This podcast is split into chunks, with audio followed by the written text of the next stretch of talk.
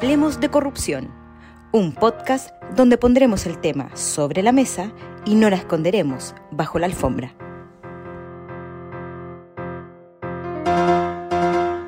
Hola a todos, ya estamos llegando a nuestro capítulo número 9 de, del podcast Hablemos de Corrupción, donde estamos abordando un tema incómodo, pero del que debemos hacernos cargo.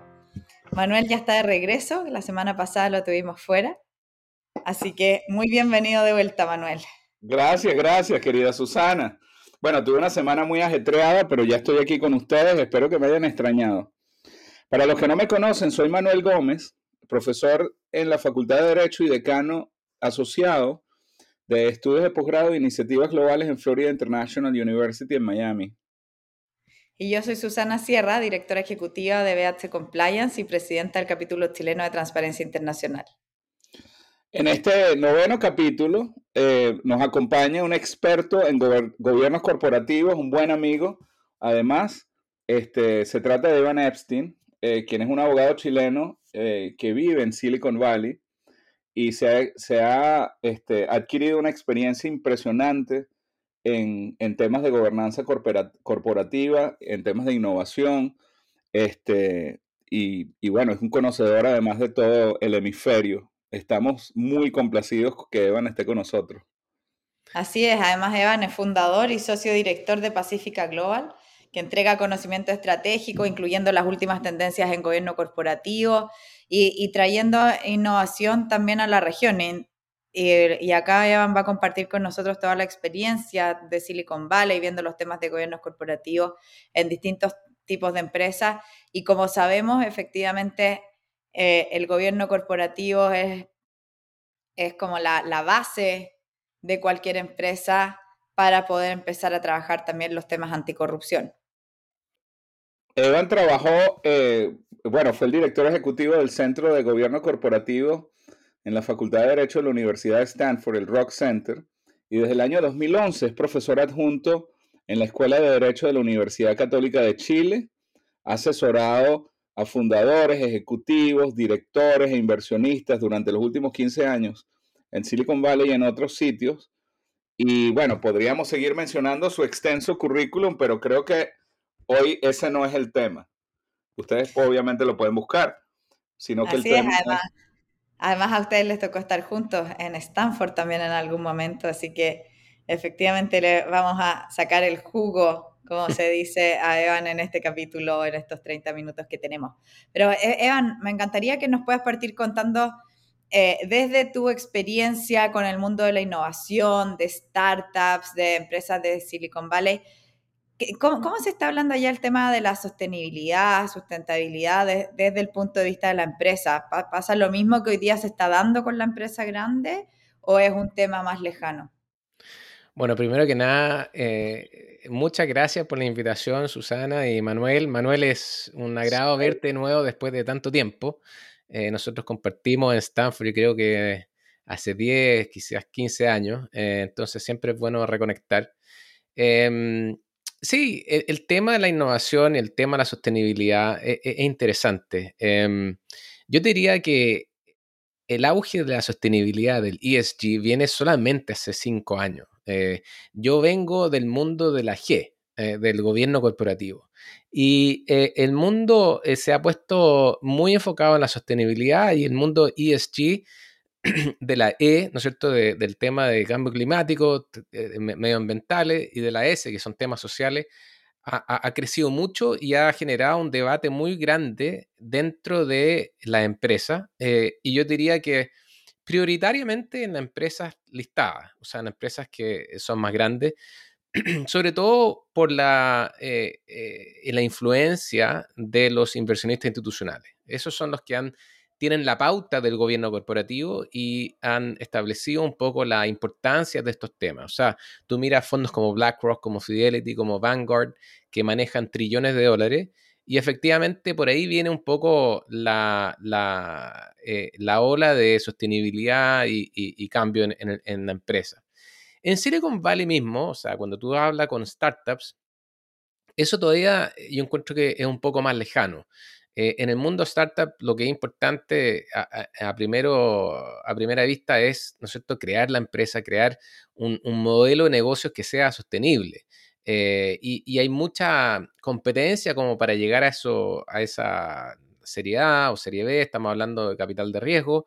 Y creo que ESG eh, e todavía es, está empezando a ser importante, pero cuando las empresas ya son más grandes, o sea, cuando ya tienen eh, una serie C, serie D, ya tienen capital, eh, creo que cuando ya se acercan a un, a un, nivel donde eh, ya hay muchos stakeholders, no solamente están los fundadores y, los inversionistas en el directorio, sino que ya empiezan a haber un nivel de empleados más grande, un nivel de inversiones más grande, y creo que por ahí ya empieza a, a, valorarse el tema de la sostenibilidad, el tema del ESG como, como a nivel de directorio, diría yo. Evan, este, con respecto al sector de, la, de, la, de, nuevas tecnologías de innovación, ¿tú crees que las empresas este, que operan en ese sector tienen un compromiso mayor con respecto a sus gobiernos corporativos? Y la pregunta te la hago porque, bueno, si tomamos en cuenta que, eh, que este tipo de empresas genera mayor dependencia de sus usuarios, este, tienen un control sin precedentes sobre los datos personales de los, de los usuarios y de los suscriptores, ¿no? En los casos de, de empresas que, que, operan bajo sistemas de suscripción. Entonces la pregunta es, como tienen tanto poder, la pregunta es en realidad si tienen, si tú crees que tienen o deberían tener un mayor compromiso. Y más adelante vamos a, a tocarlo también con el, con el, en, en, relación con la corrupción, ¿no? Pero, pero ¿qué, qué te parece? tú, Manuel, que eres académico, voy a hacer un poco una, mini lección histórica del gobierno corporativo. Eh, eh, si tú piensas en los últimos 30 años en Estados Unidos, eh, ha existido un mayor auge de los derechos de los inversionistas, derechos de los accionistas. Entonces, si uno mira en Estados Unidos qué es lo que fue la ley Sarbanes-Oxley en 2002, qué es lo que fue la ley Dodd-Frank del 2010, lo que se hizo en esas legislaciones fue darles más derechos a los accionistas, como por ejemplo say on pay, que es en compensación ejecutiva. Por ejemplo, majority voting, cosa que en la mayoría de los accionistas puedan votar por los directores. Eh, y tú miras a un, sinnúmero de derechos nuevos, de un mayor nivel de independencia del directorio, eh, y eso es como en el nivel de empresas listadas grandes. Ahora, eh, tú miras lo que pasó en Silicon Valley, y, donde dicen, bueno, no necesariamente el rol del inversionista tiene que ser tan importante. Porque en una empresa listada, lo que diga BlackRock, lo que diga eh, Vanguard o Fidelity, lo que diga eh, Glass Lewis o, ISS, que son los proxy advisors, eh, es muy importante, muy relevante. Y en Silicon Valley, los fundadores, los emprendedores dijeron, a ver, pero esperen un, minuto, un minuto, ¿por qué? Nosotros tenemos que estar sujetos ante la presión o ante eh, la visión que puedan tener los inversionistas cuando nosotros, los emprendedores, somos la gente que tiene la visión. Y por lo tanto, está bien, nosotros podemos lanzar la, empresa al mercado públicamente, pero nosotros vamos a tener los derechos, los, derechos, los votos mayoritarios.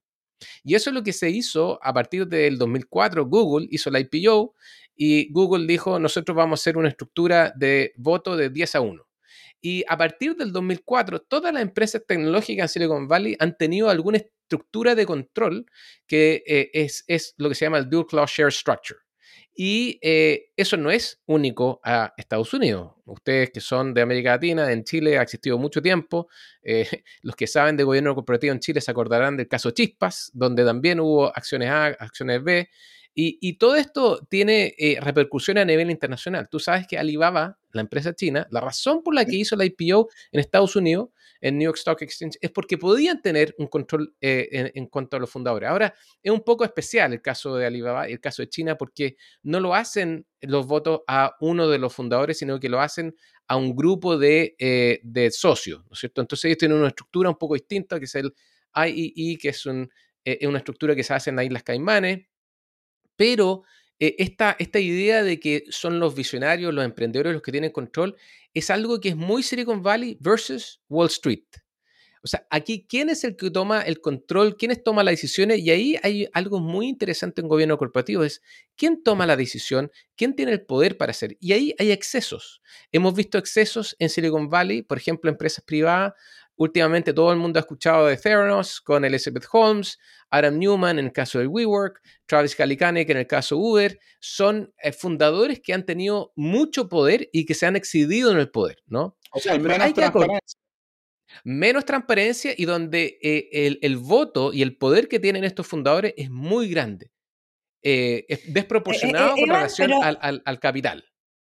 Pero deteniéndonos ahí y con un tema que, conversamos nosotros también la semana pasada, independiente que ese fundador tenga el poder y que se haya dejado, y hemos visto los escándalos que han sucedido, ¿tú consideras que existen como especies de check and balance o alguna especie de accountability, porque lo que más sorprende de ver estas series, que aprovechamos de recomendárselas a todos nuestros nuestros audio escuchas, o no, sé cuál es la palabra correcta, pero We Crash, la, la, la misma serie de Dropout de Elizabeth Holmes, que te muestran empresas que están creciendo gigantescamente y que nadie las está controlando, ni siquiera viendo si es que la forma como están creciendo es una forma sostenible, cómo están haciendo las cosas y, volviendo como a esta G que tú mencionabas de los ESGs, eh, basada en el cómo se está haciendo negocios, quién es el encargado de ver eso, o sea, y, y cómo todos estos inversionistas como que hacen vista gorda o dicen, no, ya listo, yo confío en el fundador y lo dejo ahí,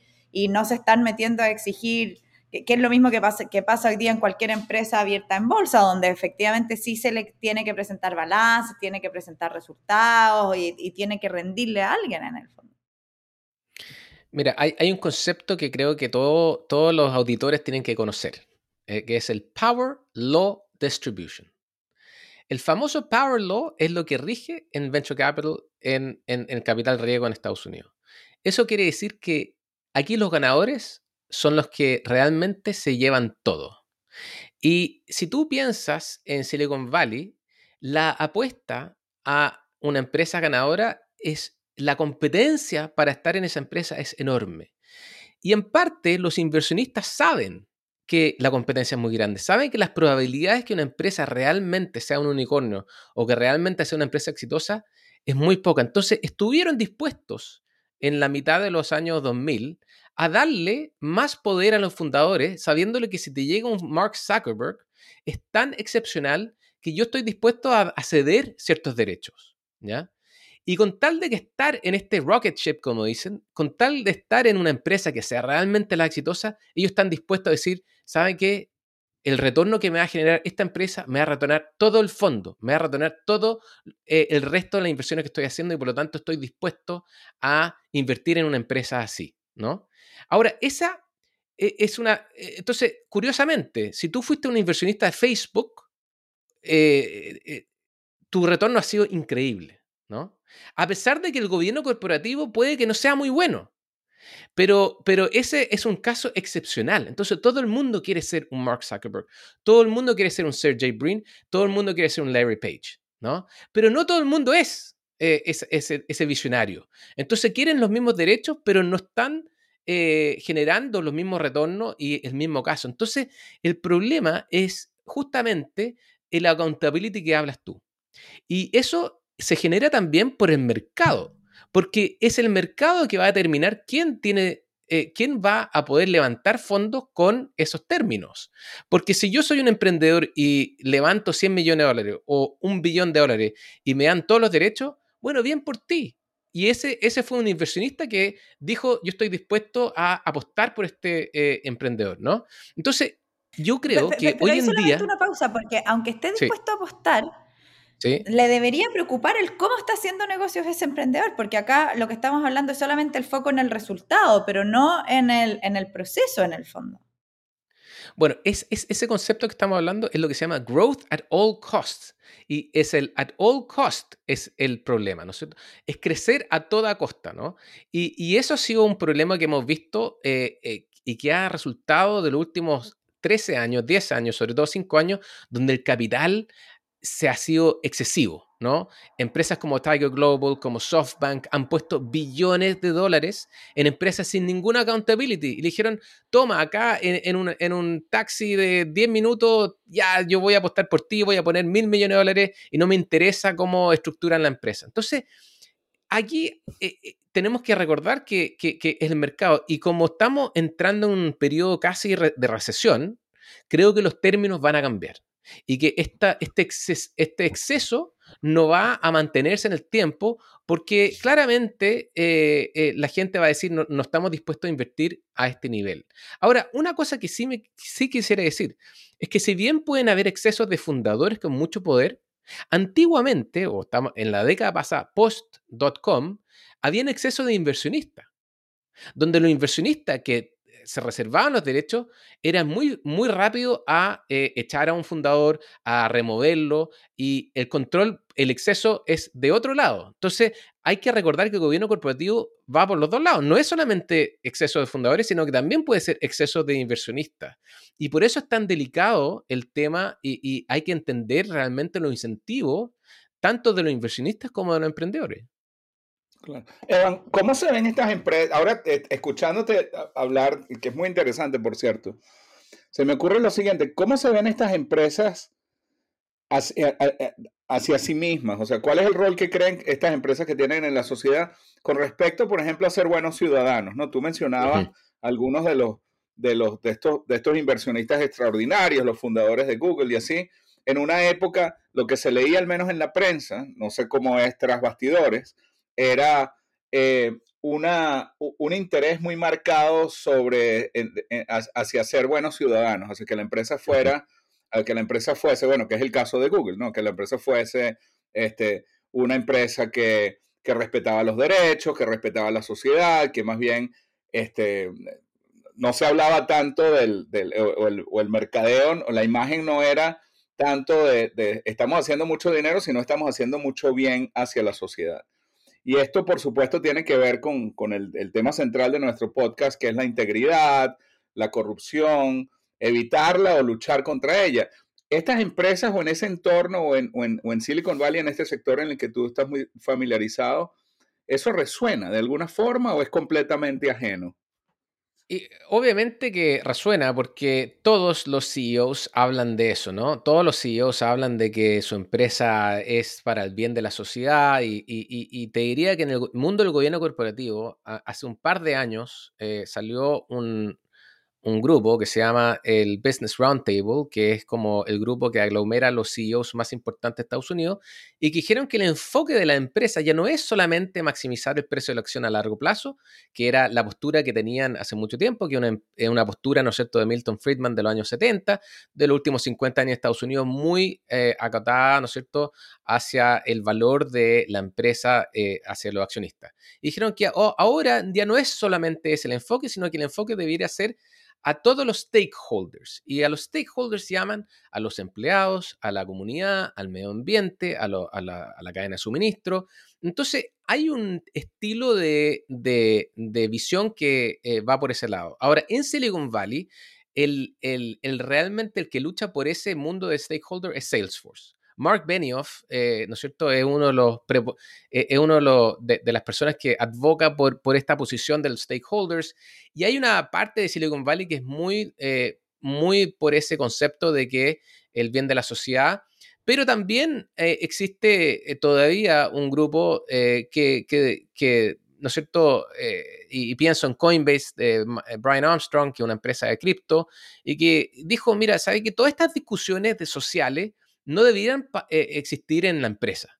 Y que ustedes están hablando en, ¿no es cierto?, en todo lo que son nuestros canales eh, internos sobre temas sociales y creo que eso le quita a la misión de la empresa que es mission focused y que, eh, y que y por lo tanto yo le voy a, a, a, a, entregar a los empleados que no les gusta esto un paquete de exit que se pueden ir de la empresa pero les vamos a pagar.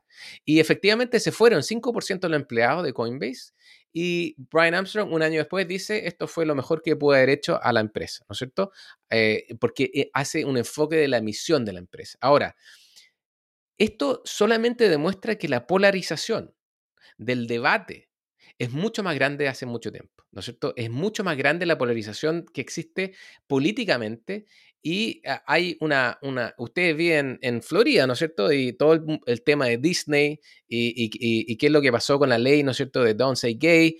Eso está pasando en la empresa de cómo ellos pueden eh, eh, eh, enfrentar temas políticos que ya son mucho más complejos. Aborto, tema em, de, de, armas en Estados Unidos. Y hoy en día el CEO está llamado a tomar decisiones que son más complejas de que solamente maximizar el precio de la acción. Tiene que pensar un poco en los temas de la sociedad. Y yo te diría que el tema de la corrupción eh, siempre ha sido eh, eh, importante, sobre todo cuando la empresa no operan fuera de Estados Unidos. Y eso es por el tema del FCPA, que es, ¿no es cierto?, la normativa de Estados Unidos, que es muy estricta en cuanto a cómo tú tienes que operar fuera de Estados Unidos, y ese es un poco es un tema aparte, diría yo. Evan, pero ¿lo toman en cuenta? O sea, es un tema del que se habla porque al menos a mí me ha pasado que cuando me aproximo a las empresas como para para hablarles sobre corrupción, la, primera reacción es no, pero o sea, a nosotros es imposible que nos pase nada, como que cuesta un poco hablar del tema. Por algo estamos haciendo también este podcast. Es un tema que, que nadie se siente identificado porque todos dicen yo no soy corrupto, eh, pero desde el punto de vista de la empresa sabemos que efectivamente pasa y muchas veces de personas que ni siquiera tienen conciencia que estaban siendo corruptas, sino que simplemente tenían un incentivo y después tuvieron la autojustificación, en este país hacen las cosas así, etcétera, etcétera. Entonces es un tema, o sea, de, lo que a ti te ha tocado trabajar con empresas, ¿es un tema que les preocupa, que te preguntan, que están haciendo cosas concretas? Sí, yo creo que sobre todo el punto de vista del FCPA, que a ver, FCPA es una ley que es del 1977, pero la verdad es que a partir de los años 2000 realmente empezó a ser eh, ocupada por el Departamento de Justicia, por, el, por el, eh, regulador de valores, y en la última década ha tenido un auge tremendo y le han metido mucho eh, enforcement en Estados Unidos a ese tema. Y muchas empresas han debido eh, pagar multas eh, multibillonarias. Y no solamente eso, sino que hay gente que también eh, el Departamento de Justicia tiene temas criminales y gente, mucha gente en cárcel. Entonces, aquí si tú le preguntas a un CEO o un board, y si operan en países complejos, y aquí países complejos se entiende América Latina, o sea, América Latina creo que el año pasado, 2021, es la región más problemática del mundo, más que China, más que Europa. Entonces, si tú operas en Brasil, si tú operas en Argentina, si tú operas en Colombia, en Chile, en cualquier país, eh, lo tienen que tomar en cuenta porque la sanción no viene localmente, sino que la sanción viene por el lado de Estados Unidos. Y ojo que si la SEC te toca la puerta o si el Departamento de Justicia te toca la puerta, el 75% de los casos eh, se resuelven mediante acuerdo, en el caso del Departamento de Justicia, 93% de los casos eh, se resuelven mediante acuerdo con la ICC. O sea, 93% de chance que tú termines pagando una multa eh, multimillonaria. Y esto tú lo sabes, Susana, porque en el caso de Chile, ¿no es cierto? que está la TAM, está el caso de SQM, donde individuos, los CEOs, tuvieron que ellos mismos pagar multa eh, donde las empresas quedan bajo monitores. Entonces, cualquier empresa que opera internacionalmente se lo tiene que tomar eh, en serio porque las sanciones son eh, a, través de la SEC y el DOJ. Creo que eso ha sido un cambio enorme para los reguladores locales y creo que lo que Brasil hizo muy inteligentemente fue ocupar un poco el leverage de Estados Unidos para sancionar sus propias empresas locales, porque eh, cuando cayó Odebrecht o caen empresas como Petrobras, no es porque el regulador local haya sido tan fuerte, sino que es porque cayó Estados Unidos y no tienen nivel o no, no, no pueden competir en cierta medida con el regulador de Estados Unidos porque la fuerza de ese regulador es demasiado grande. Brasil, ah, en muchos de los casos son eh, hechos conjuntamente con los reguladores. Entonces, las sanciones tienen reparticiones entre países, entre Estados Unidos y Brasil, Estados Unidos y Inglaterra, qué sé yo, y creo que la cooperación internacional en temas de, eh, de, corrupción ha crecido tremendamente y para ustedes, ¿no es cierto?, que se dedican a este tema, es una tendencia eh, principal, ¿no es cierto?, de lo que ha sido la evolución del enforcement de estos casos. Evan, una de las razones por las cuales Susana y yo creamos este podcast es para reducir la distancia entre la idea de, o, sea, para, acortar la distancia en, el tema de la corrupción, porque generalmente se ve, y hemos estado hablando eh, hoy de, de, unas grandes empresas o que tienen mucho capital o que están en un sector muy innovador, y se ve muy distante. El ciudadano común no se, no se, no se identifica este, con Google o no se identifica con Coinbase o no se identifica con, con Meta. Este, pero, pero, la, pero la corrupción, pero la falta de transparencia este, y este tipo de cosas sí afectan al ciudadano común. Entonces, la, la pregunta es, ¿qué puede hacer el ciudadano común? ¿Qué puede hacer el, el usuario, el, el, pequeño inversionista? ¿Tiene algún rol? ¿Tiene algún rol que, que tú, tú, hablabas también que las empresas en el Silicon Valley, que, que la, la, cultura tiene que cambiar? ¿Es acaso este cambio un cambio que viene por presión de la, de la gente, del ciudadano común? Mira, a mí me parece que hay, hay, varias formas de contestar esa pregunta. Por un lado, cualquier empresa de América Latina que transa valores en Estados Unidos está sujeta a la ley de Estados Unidos. ¿no? O sea, esa no, y ahí hay como 150 empresas, ¿no es cierto? Grandes empresas de América Latina. Ahora, empresas más pequeñas eh, eh, eh, en América Latina quizás tienen una distancia más lejana con Estados Unidos. Yo creo que si tú miras seriamente quién ha hecho el enforcement de la corrupción, ha sido Estados Unidos. Por bien o para mal, porque hay gente que critica, hay gente que no le gusta, hay otra gente que sí le gusta, pero si tú miras los números, eh, es Estados Unidos el que se toma muy en serio el tema de la corrupción. Curiosamente, eh, muchas de las empresas que han sido sancionadas no son empresas norteamericanas. Las mayores eh, sanciones han sido por empresas europeas, empresas de América Latina, empresas asiáticas que sí tienen conexión con Estados Unidos. Y Estados Unidos también tiene una visión muy expansiva sobre qué, cuál es la conexión con Estados Unidos. Eh, que no es solamente que tú tienes que estar en Estados Unidos y está, le pasa un maletín, ¿no es cierto?, a, alguien en Miami, que eso hay eh, jurisdicción eh, directa, pero hay muchos casos donde la conexión es mucho más tenue. Por ejemplo, mandar un email con un servidor en Estados Unidos. Por ejemplo, hablar por teléfono. Entonces, Estados Unidos tiene esa prerrogativa que creo que es importante. Eh, eh, y, la verdad es que los reguladores locales nunca han hecho mucho. O sea, si tú miras en América Latina, ¿cuántos, ¿cuántos casos de corrupción? Ahora, cuando hablamos de casos de corrupción, también hay que decir que es corrupción a funcionarios públicos extranjeros. Entonces, eh, eh, esto es para una empresa que ya está operando internacionalmente. No estamos hablando de corrupción. Claro, y, y, es más probable que, que, ocurra afuera, en el fondo. Acá no estamos hablando de la corrupción al interior de Estados Unidos, pero, pero tú tienes mucha razón con lo que decías. El mismo caso de la FIFA, no estaba involucrado Estados Unidos en sí, pero habían pasado por los aeropuertos, tenían cuentas bancarias, listo, entonces le dio el pie a Estados Unidos para meterse. Pero también eso eh, parece como un poco paradójico, porque cada país debería querer prevenir la corrupción en su país. Y en vez de eso, finalmente es como Estados Unidos, el salvador del mundo y el que ha empujado los temas anticorrupción o sobre todo los temas de compliance al interior de las empresas, como, como por este miedo de que va a venir Estados Unidos o que si llega a cometer un caso se va a involucrar Estados Unidos. Pero si, si llevamos esto, o sea, ya estamos diciendo las empresas grandes hoy día y que tienen filiales afuera están preocupadas. Volvamos al mundo de Silicon Valley.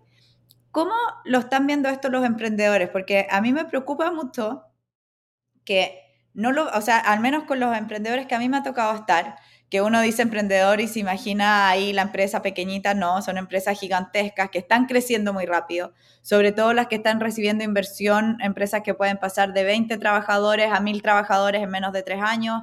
Eh, las mismas empresas, eh, los mismos Venture Capital, le exigen como crecimiento a empresas tecnológicas, por ejemplo, un 25% mensual. O sea, estamos hablando de crecimientos gigantescos, eh, donde desde la base no se tomó el tema por lo mismo que tú decías antes. O sea, estamos preocupados de parar la empresa antes de preocuparse de temas de gobernanza, de temas de compliance, etc. Eh, ¿Cómo te ha tocado ver esos casos? Porque ahí hay un peligro, en el fondo, sobre todo empresas que que partieron pequeñitas con el fundador muy presente, que están creciendo a miles de países, eh, no miles porque no existen miles, pero bueno, a muchos, un decir, a muchos países eh, de forma muy rápida, sin tener los procesos, estos tipos de procesos que son los que previenen la corrupción, por ejemplo, contratación de personal, pago de proveedores, due diligence de proveedores, políticas, procedimientos, etcétera, que no los hacen porque suenan muy burocráticos para una startup, en el fondo, como que no están involucrados dentro del lenguaje startup incluso. Entonces, ¿qué, qué te ha tocado ver a ti ahí? ¿Y existe algún interés o algo? ¿O ahora con Manuel nos tenemos también que poner de foco a poder llegar a ese público? Porque, porque son los que están haciendo los cambios en el futuro, son las empresas del futuro. Y si no parten bien de esa base o esto se deja solamente como para las empresas grandes, bien establecidas, a la antigua como las conocemos, también hay riesgo gigantesco.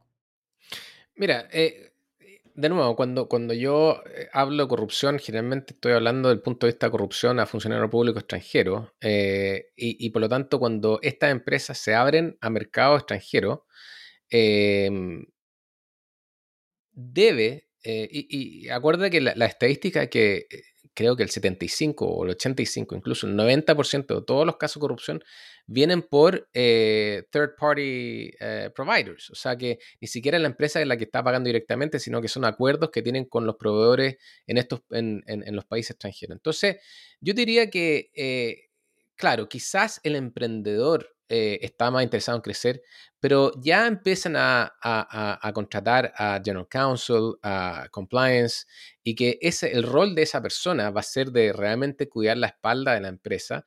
Creo que hay un cuidado muy grande eh, en, la expansión y eh, la gente se toma muy seriamente el Departamento de Justicia y la ICC. Creo que obviamente eh, mucho de lo que se hace en, Silicon Valley quizás es software y por lo tanto software no hay tanta eh, expansión, no, no, no, quizás el riesgo es un poco menor, entonces también tienen que mirar eh, industria por industria, pero, pero mi experiencia es que la gente tiene mucho cuidado con no pasarse la línea si la SEC o el, Departamento de Justicia eh, te, puede llegar a sancionar. Otro tema que me parece importante resaltar, el Whistleblower Program de la ICC. Eh, para aquellos que no saben, este es el programa de denuncia que tiene el, regulador de Estados Unidos, que yo le, decimos la SEC. Eh, acá las estadísticas son bien grandes. O sea, la SEC, para que no se, lo que no sepan, ha pagado 1.3 billones de dólares a denunciantes, que son como 270 denunciantes desde el 2011. Eso significa, creo que el, año pasado fue un récord absoluto, pagaron 560 millones de dólares a 100 personas que denunciaron. Entonces, si tú estás operando una empresa y, eh, eh, y, alguien dice, oye, están, estamos pagando eh, coimas en Brasil, y eso le llega a la SEC, esa persona tiene derecho a todo esto de obtener entre el 10 y el 30% del recovery. O sea, si a ti te sancionan por 10 millones, le va a llegar 1 a 3 millones de dólares a la persona que denuncia. Entonces, eso, eso tú que haces compliance, ¿no es cierto? Tú tienes que tener, oye, yo tengo que tener un, un, equipo completo compliance, pero en Estados Unidos hubo mucho debate cuando salió esta ley, eh, en el 2011-2012, porque dijeron, ¿cómo puede ser que tú le estás dando un incentivo a un empleado, por ejemplo, a irse a, la SEC directamente cuando nosotros debiésemos tenerlo a través del, fiscal, a través del directorio? Y efectivamente en Estados Unidos se generó este incentivo eh, donde mucha la gente, a todo esto, la estadística, que el 83% de los empleados fueron primero a una línea interna. Fueron primero a su jefe, fueron primero a su directorio, fueron primero a su fiscal y no lo escucharon. Entonces ellos sí fueron después a la ICC y hicieron la misma denuncia. Eh, muchas de las denuncias, ojo, vienen de América Latina. Gente que ni siquiera sabe eh, eh, que están operando, le llega denuncia a Estados Unidos. Creo que alrededor del 10 al 15% de las denuncias que se hacen son del extranjero.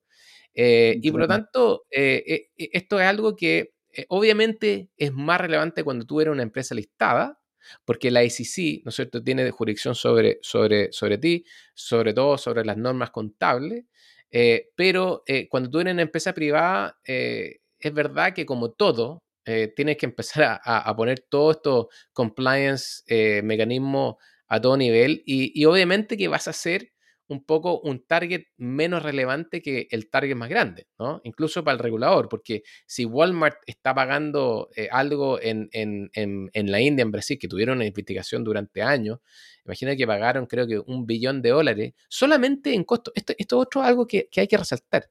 Una cosa es que te sancione la ICC, el Departamento de Justicia, y que tú tengas que pagar una multa multimillonaria.